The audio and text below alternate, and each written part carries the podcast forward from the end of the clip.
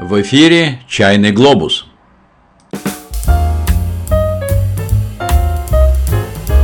Путешествие за чайным столом с Владимиром Панковым.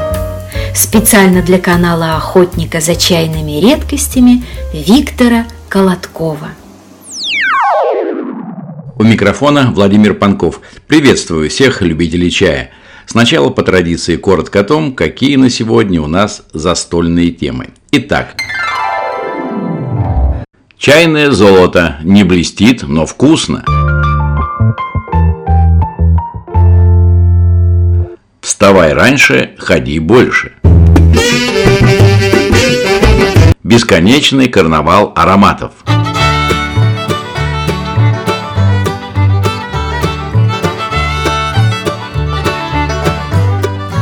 Родословная чайных денег.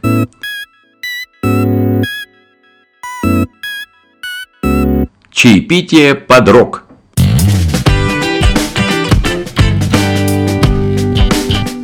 Советы для бережливых. В эфире «Чайный глобус».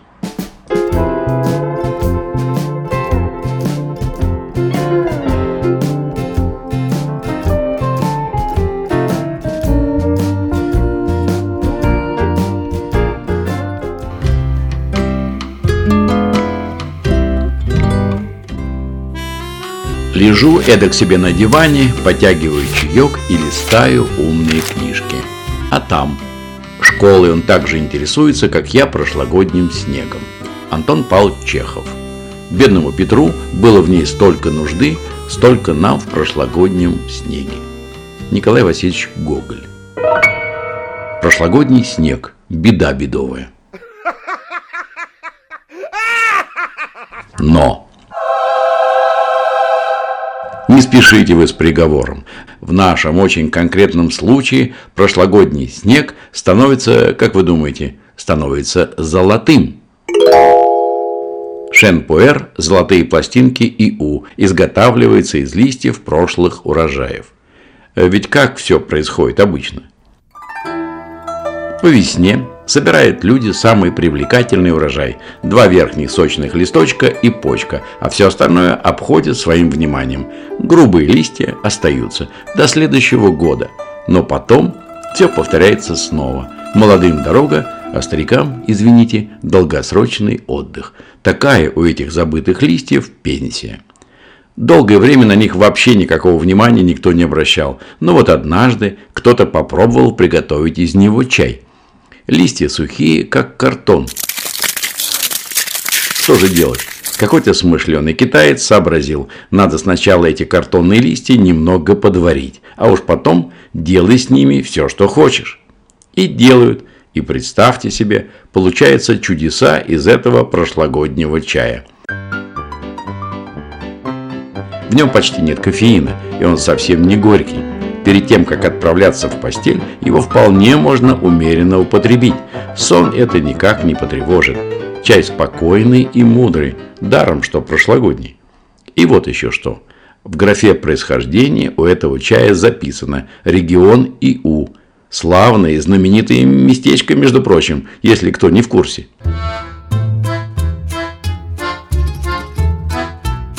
Лежишь эдак себе на диване, потягиваешь прошлогодний чаек, да так увлечешься, так замедитируешь, что и умной книжки читать не захочется.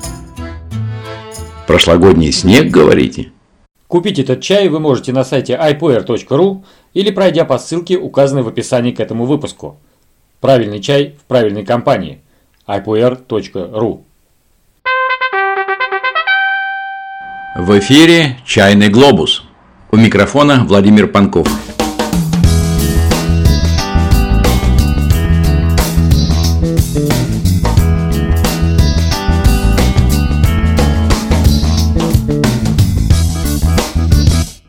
Мысли вслух. Не знаю, как вы, а я стараюсь вставать пораньше. Часов в 5-6 утра. До петухов, как сказали бы раньше. Можно было бы и поспать, но это уже привычка крепкая, въевшаяся, неподатливая. Все настраиваю себя на сон подольше, тем более, что все в один голос советуют спать не меньше 7-8 часов. Но не получается никак. И я махнул на это рукой, забил, перестал об этом волноваться. И вообще, не зря же говорят, кто рано встает, тому Бог дает. А тут из научных полей ободряющее слово прилетело. Английские ученые из университета Рахамптон в Лондоне выяснили, что те, кто рано встает, имеют лучшее самочувствие и настроение. В ходе специального опроса о проблемах со сном и общем состоянии здоровья были собраны анкетные данные у тысячи мужчин и женщин. И оказалось, что 13% это жаворонки, люди, которые рано встают и рано ложатся спать. Причем они в выходные дни не испытывали никакой потребности подолгу понежиться в кровати. Еще 6% составляли совы, которые любят посидеть за компьютером, книгой или у телевизора далеко за полночь, но и встают поздно. Большая часть опрошенных, 81%, представляет собой нечто среднее и не относится ни к жаворонкам, ни к совам. В итоге установлено, что состояние здоровья жаворонков было лучше, чем у сов.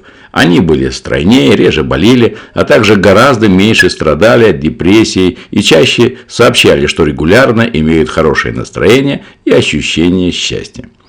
Исследователи сделали вывод, что отчасти такое положение дел связано с тем, что жаворонки лучше приспособлены к требованиям жизни в современном обществе.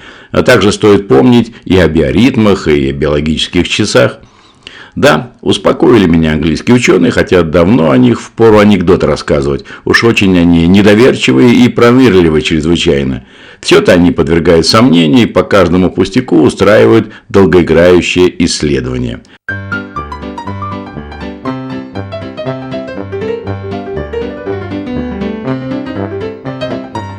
Еще о том, что полезно для вашего здоровья. У людей, которые проходят примерно 9-10 км в неделю, гораздо реже других возникают проблемы с мозгом. Исследования показывают, что у таких людей по сравнению с домоседами выше интеллект и память в порядке. У пожилых людей, у которых проявляются симптомы забывчивости, развитие болезни замедляется, если они проходят пешком хотя бы 8 км за неделю. Итак, если вы хотите сохранить свое физическое и психическое здоровье, больше ходите. По сути, это идеальное упражнение для того, чтобы поддерживать физическую форму. К тому же, ходьба – это прекрасная профилактика сердечно-сосудистых заболеваний. Кроме того, ученые определили, что ходьба помогает бороться с болезнью Альцгеймера. Думаете, что вам беспокоиться об этом еще рановато? Но напрасно. Чем раньше начнете, тем дальше уйдете от всех болезней.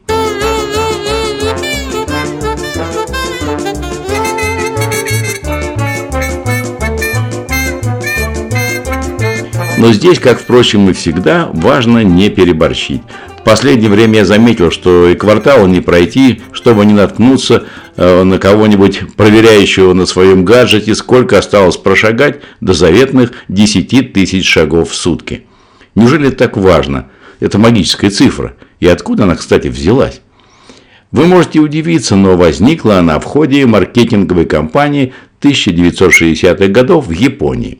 Незадолго до Олимпийских игр в Токио в 1964 году одна фирма начала продвигать некое устройство для людей, заботящихся о своей физической форме. Прибор назывался, кажется так, Monopo K, что означало измеритель 10 тысяч шагов. Как вы уже наверняка догадались, это был один из первых шагомеров. Основывался он на работе доктора Иосиро Хатана, молодого ученого из университета Кисю. Доктора Хатана беспокоило то, что наряду с модой смотреть бейсбол японцы перенимали американцев и их малоподвижный образ жизни.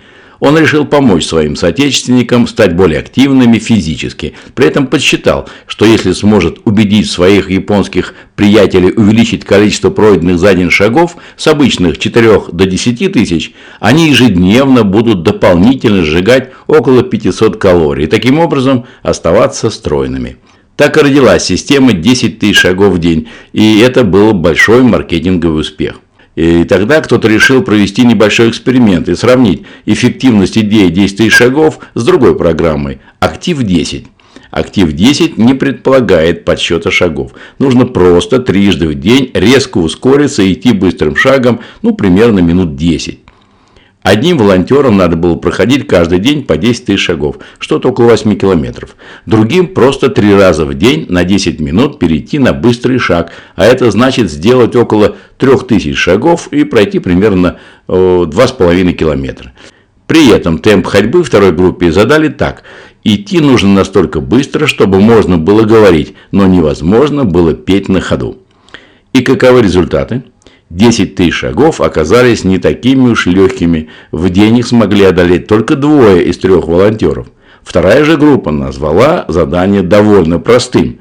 Когда проанализировали показатели датчиков активности волонтеров, результаты оказались достаточно красноречивыми. В группе «Актив-10» общий объем высокой и умеренной физической нагрузки оказался на 30% больше, чем в группе 10 тысяч шагов. И это несмотря на то, что по времени первая группа двигалась заметно меньше. В общем, вывод таков. Лучше меньше, но активнее. Уверен, что это многих вдохновит. Не каждому хочется каждый день шагать по 8 километров.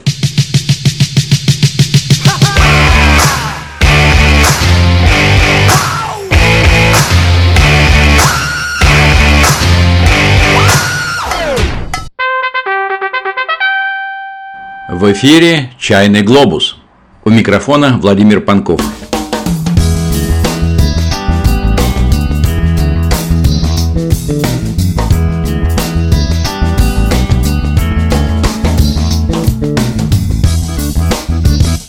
Лаборатория вкуса. Признаюсь, я очень люблю ароматы. Запах для меня существенная грань бытия – а еще надежный источник полезной информации. Так вот, время от времени я, как возможно и многие из вас, задаю себе вопрос, все-таки чем пахнет настоящий чай? И пытаюсь ответить. Весенним лугом после дождя, ароматом свежих ягод, сладостью орхидеи, дымком дальнего костра, нежностью вишневой ветки, торфяным болотом, ванилью и черносливом, влагой лесного тумана, орехом и парным молоком, дресной корой и кожей. Как уверяют нас химики, растения Земли дают больше полутора тысяч душистых веществ – пряных, цветочных, фруктовых и смолистых. Примерно 300 из них присутствуют в чае. Пара молекул бывает достаточно, чтобы разбудить нашу фантазию или освежить память. Возможно, даже дать толчок к выздоровлению – все эти аэровитамины и молекулы воображения хороший чай содержит в себе в избытке.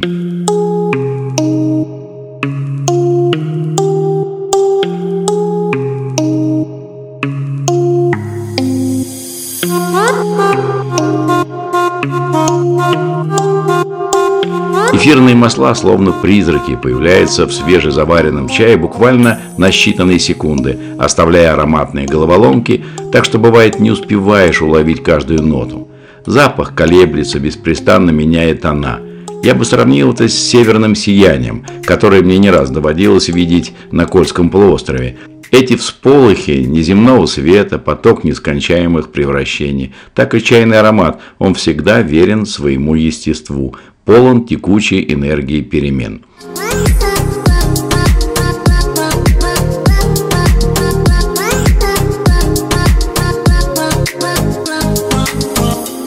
У цейлонского чая открытый и дружелюбный характер. Он словно ребенок, в котором нет ничего потайного, как в китайском чае. И он вряд ли готов пофилософствовать с вами. Кажется немного простоватым и прямолинейным, зато в его ароматах есть заразительной энергии юности. Прибавьте к этому яркий цвет настоя, эти медно-красные отблески бесконечного карнавала. Стертый в пыль черный кенийский чай, так полюбившийся арабам, напротив, строг, словно аравийская пустыня. Стоит обдать его кипятком, как он ложится смоляной пленкой на поверхности воды и долго остается на ней, пока, наконец, не размокнет. И только тогда его африканская темнокожесть переходит в раствор. Настоя чая пыли становится темнее и крепче. В нем много терпкости, но почти нет привычного нам аромата, поэтому ему требуется подобающее сопровождение – мята или имбирь.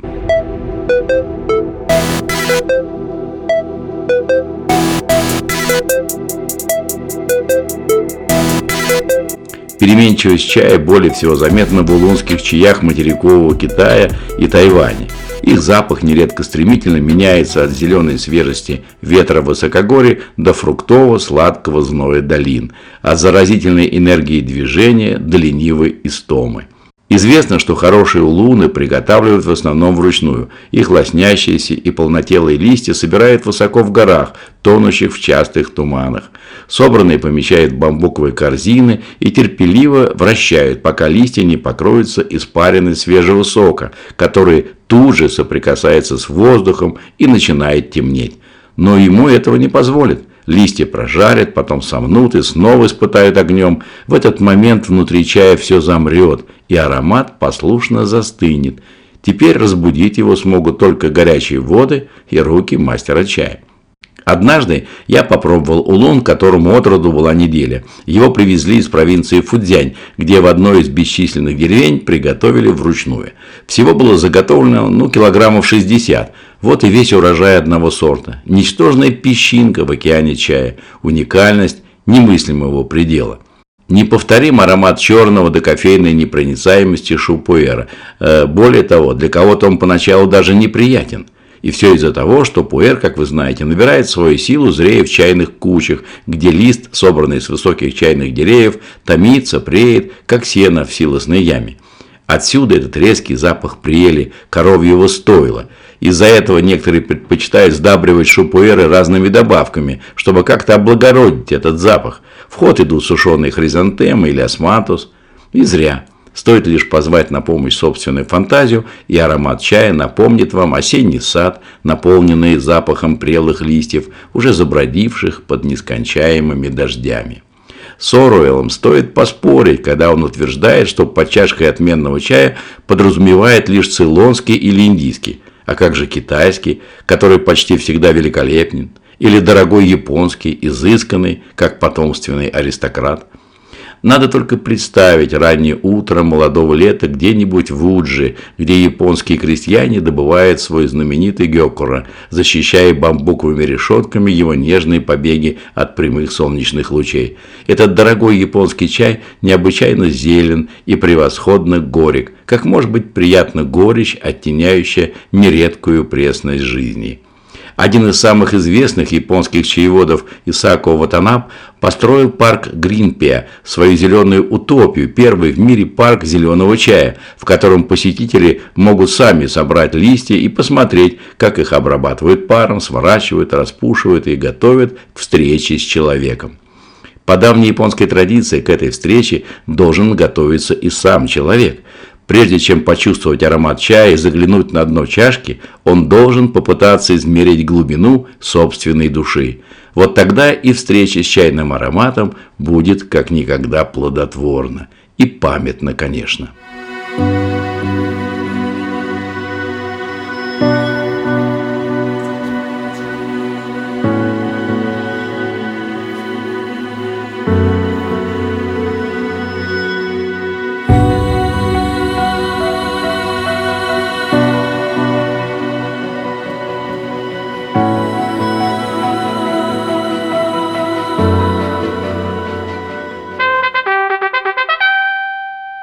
В эфире «Чайный глобус».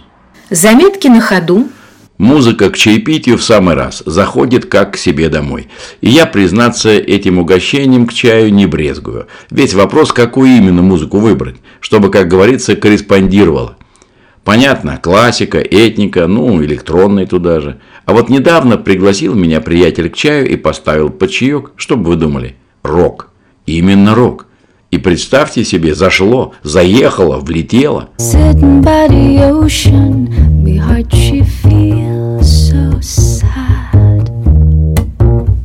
Don't get the money to take me back to Trinidad.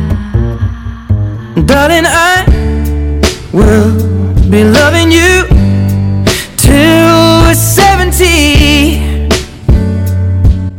простят мне мое, к сожалению, слабое знание английского. Часто и не понимаешь, о чем народ поет. Зато мелодия, настроение словно для тебя. Но вот когда начинаешь слушать наших доморощенных рокерменов, бывает, что просто уши вянут.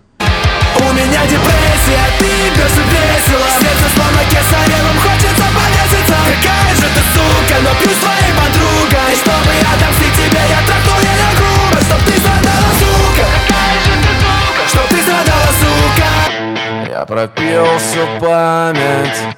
Тебе бесполезно называть свое имя. Похуй будь эвелиной. Незачем и некуда спешить. Некого и нечего терять Кто бы спорил, рок это свобода. Пой и играй, что хочешь. От того урока тонны всяких направлений, жанров, в которых и копаться-то нет никакого смысла. Важно лишь то, что и как ты играешь, о чем поешь, а не то, как тебя обзовут скучные музыкальные классификаторы. Не все ли равно, в какую ячейку этого музыкального колумбария тебя занесут? Википедия Грэмми не присуждает, и даже приза зрительских симпатий от нее не дождешься. Теперь об этом, о чем рокеры поют. С музыкой все попроще, а вот стихи, если это вообще стихи, а не убогий набор кособоких слов, чудовищно далеких от нормальной человеческой речи, так и хочется крикнуть «Ребята, пойте лучше на суахили, все равно ни черта не понятно». Мне говорят, сейчас не важен смысл. Даешь посыл, эмоции, удар и рок, как камнем по голове, чтобы стало больно или хотя бы зачесалось. Какие смыслы, когда вокруг столько бессмыслицы и неразберихи? Одни смысловые галлюцинации, когда толком никто не знает, куда пойдем и на какую дорогу вырулим мы завтра. Сплошной зомби-апокалипсис, коллапс и пипец. Так почему же не добавить дыма и огоньку в этот веселенький угар и раздолбайство? Почему же не крикнуть погромче и понецензурней, потому как цензурно – это отстой и вата? Пусть этот мир прогнется под нас. Это даже не цитата. Это лозунг и план действий. Дорожная карта псевдорокера, заматеревшего и изматерившего все на свете. Это ваша кредо, ваша бесцельная цель, которую вы без тени сомнения вышептываете и выкрикиваете, что есть мочи на каждом углу, соревнуясь между собой, кто первым этот угол пометит. Но словарик у вас не богат и с падежами проблемы. Так что пометки на концертных заборах плодятся и множатся одна другой однообразней. А ведь когда-то рок укачивал продвинутый народ, как деток в колыбели. Рок, ведь это слово означает качаться, укачивать. Хорошо помню, как самодельные наши хиппи водили под рок-хороводы вокруг белоствольных берез. Современный нам рок все чаще уводит в беспросветный мрачняк, в рок рока. А рок он известно бывает какой, злой, беспощадный, как приговор. Рок – это свобода. Не хочешь – не слушай. Ну, я-то могу, а вот наши дети. Иногда руки чешутся взять за плечи нового рокермена и хорошенько встряхнуть. Это тоже бывает полезно. Только так, чтобы не слетела совсем голова.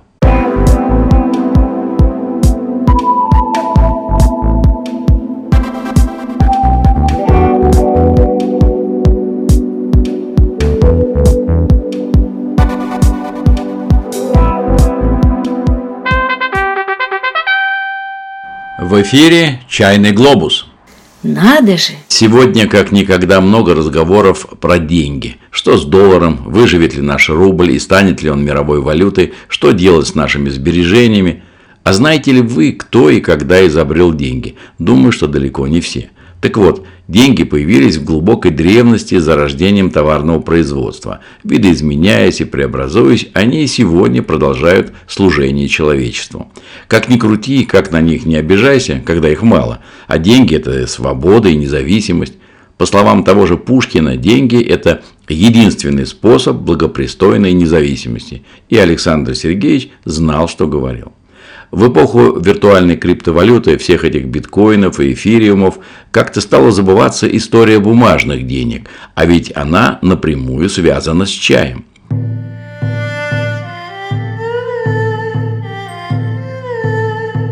Развитию торговли в Древнем Китае способствовало введение в конце VI века эталонов меры весов, а также выпуск единообразной установленного веса монеты из меди с небольшим добавлением олова и свинца.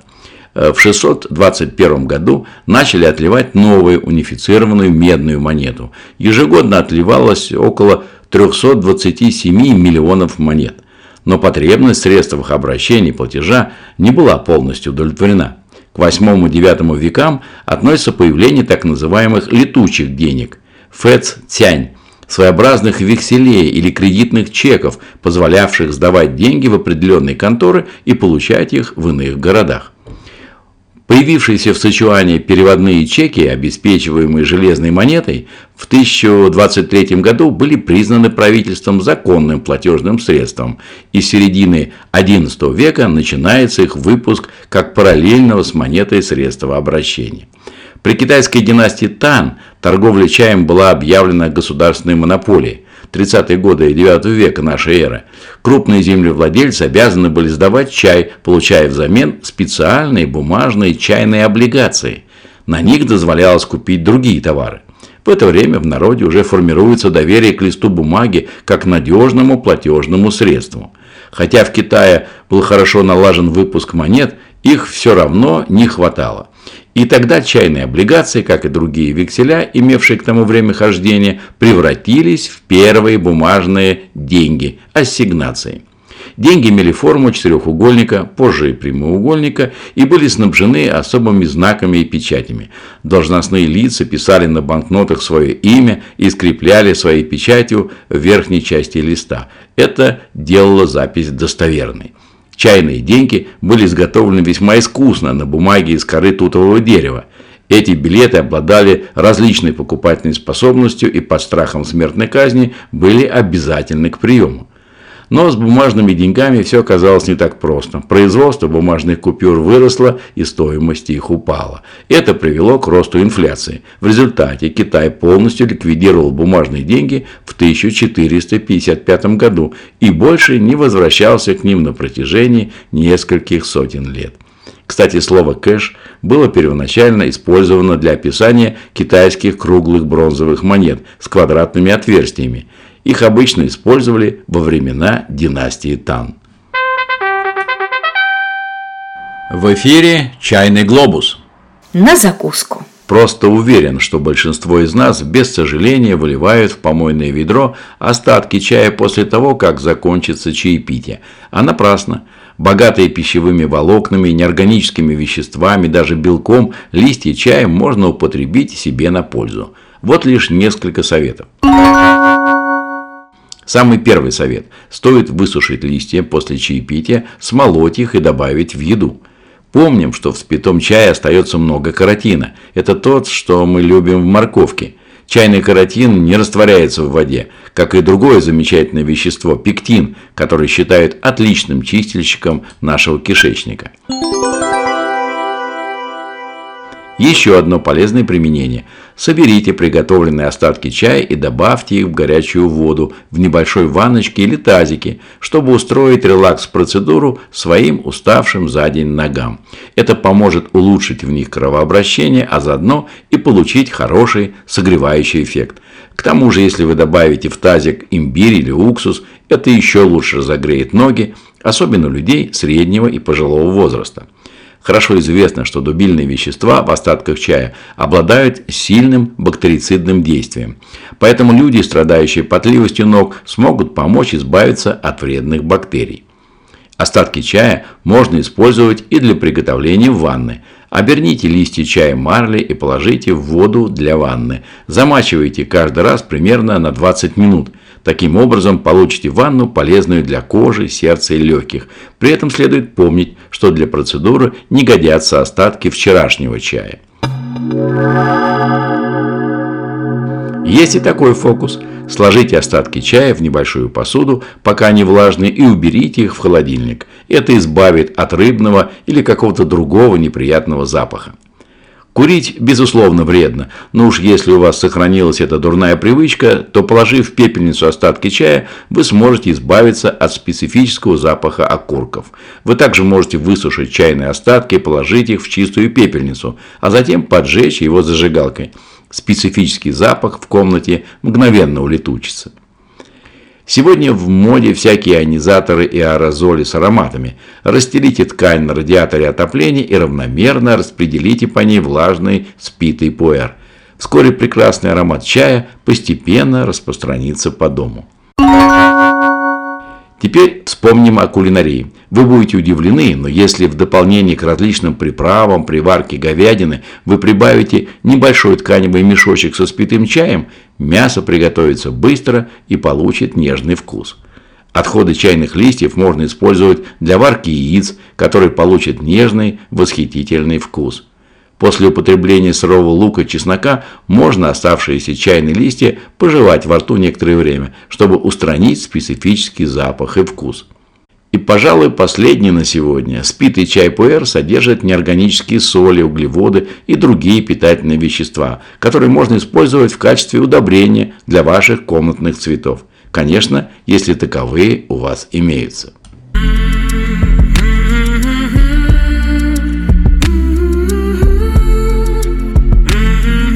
Вы слушали «Чайный глобус». Его вел Владимир Панков специально для канала «Охотника за чайными редкостями» Виктора Колодкова.